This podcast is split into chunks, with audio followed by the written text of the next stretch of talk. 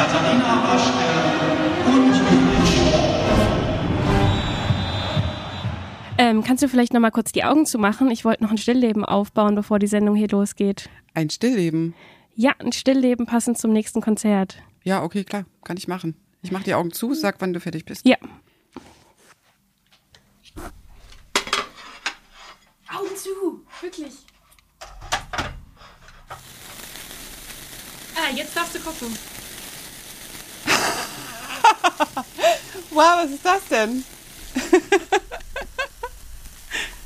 Judith, wo hast du denn den Teller her? Den habe ich mal beim Schrottwichteln gewonnen.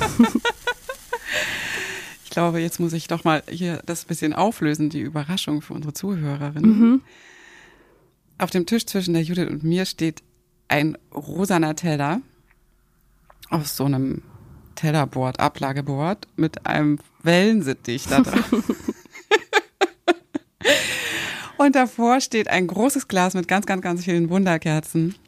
Und ich denke, dass wir jetzt mal die Verknüpfung herstellen zu dem Thema. Genau, jetzt sag doch mal, worum sich heute alles dreht. Also die Verknüpfung Wunderkerze brennt und Vogel auf dem Teller.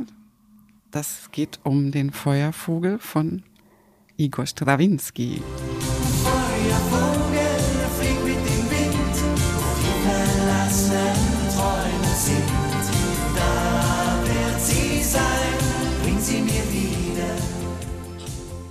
Falsches Hörbarspiel, oder? Nee, gar nicht. Der Feuervogel ist anscheinend das Ding in der Schlagerwelt. Da gibt's mega viele Songs. Kannst du dir mal anhören? Ja, aber ich denke mal, das liegt ja auch daran, dass die Gestalt des Feuervogels sowieso total faszinierend ist. Wird ja ständig irgendwo taucht der, dieser Vogel meistens dann als Phönix auf bei Harry Potter mit Albus Dumbledore, dem Fox.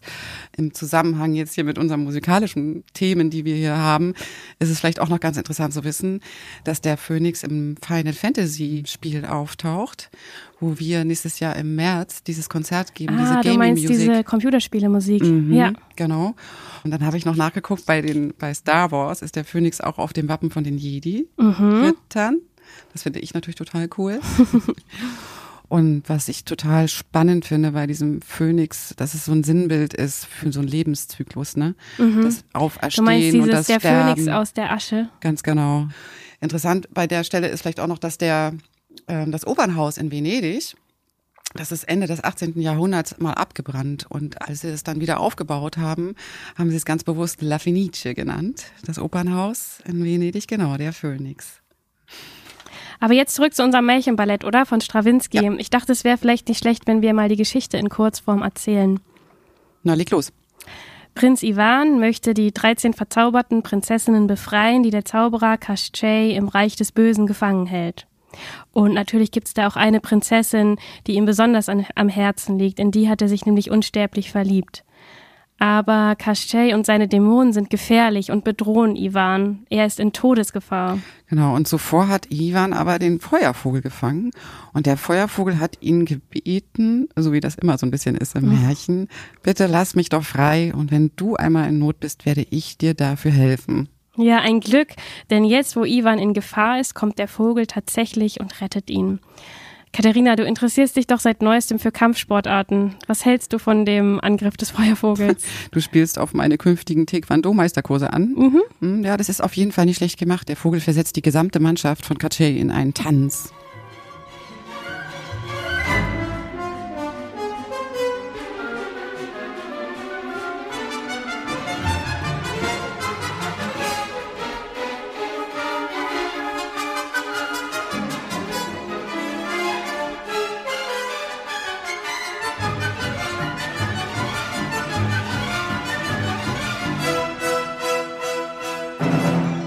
Ja, so klingt also der Techno-Schuppen Anfang des 20. Jahrhunderts. Dieser Teufelstanz ist wirklich eine der aktivsten Stellen in der ganzen Ballettmusik. Ja, und Kascheis Handlanger sitzen in der, In der Falle, Falle, und müssen ja. tanzen. Ja. Ja, genau. Strawinski nutzt das Orchester wie ein riesiges Schlagzeug. Also er hat sowieso die Partitur mit unheimlich viel zusätzlichem Schlagwerk angereichert, aber auch die herkömmlichen Orchesterinstrumente haben diese scharfen Akzente und Rhythmen und dadurch wird es auch so aktiv. Und dann singt der Feuervogel ein Wiegenlied und alle schlafen ein.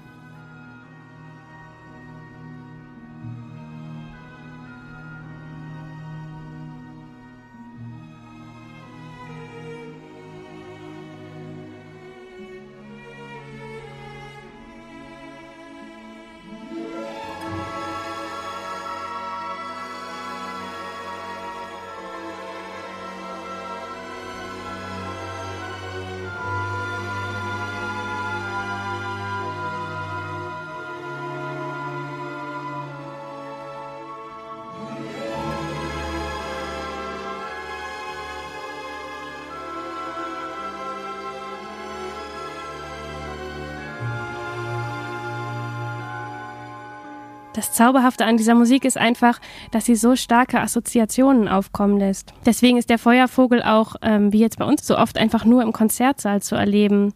Also auch ohne Tänzer mhm. und ähm, Kostüme und Bühnenbild kann man eigentlich durch die Musik hören, was passiert, wenn man die Geschichte nur ein ganz kleines bisschen kennt. Mhm. Und diese Gegensätze sind auch, also diese musikalischen Gegensätze finde ich auch total ähm, faszinierend. Einmal ist dieser wirklich krasse, brutale Teufelstanz, der auch schon so ein bisschen auf Strawinskys äh, späteren Skandalkomposition äh, hinweist. Sacre, mhm. richtig? Mhm. Übrigens, ah, Sacre haben wir doch auch noch auf dem Programm. Ja, diese genau. Spielzeit. Hm, das kommt dann am zweiten Philharmonischen Konzert kommt das, genau. Und dann, also wie gesagt, einmal dieser Teufelstanz, dieses total krasse, brutale und dann auf der anderen Seite so spät romantische triefende Klangopulenz wie im Wiegenlied, die einen wirklich in Klängen baden lässt. Ja, das ist auf jeden Fall super raffiniert gemacht. Weißt du, was mich noch interessieren würde oder was ich auch ein bisschen komisch finde? Du meintest ja eben, dass der Feuervogel oft auch ohne Tänzer aufgeführt wird. Mhm.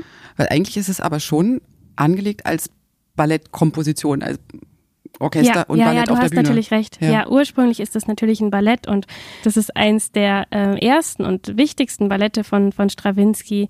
Der wurde ja in Russland geboren und ist dann so mit Ende 20 nach Paris gekommen, weil das einfach die Hauptstadt, die Kulturmetropole der westlichen Welt war. Mhm. In Paris passierte einfach alles und äh, da musste man einfach sein.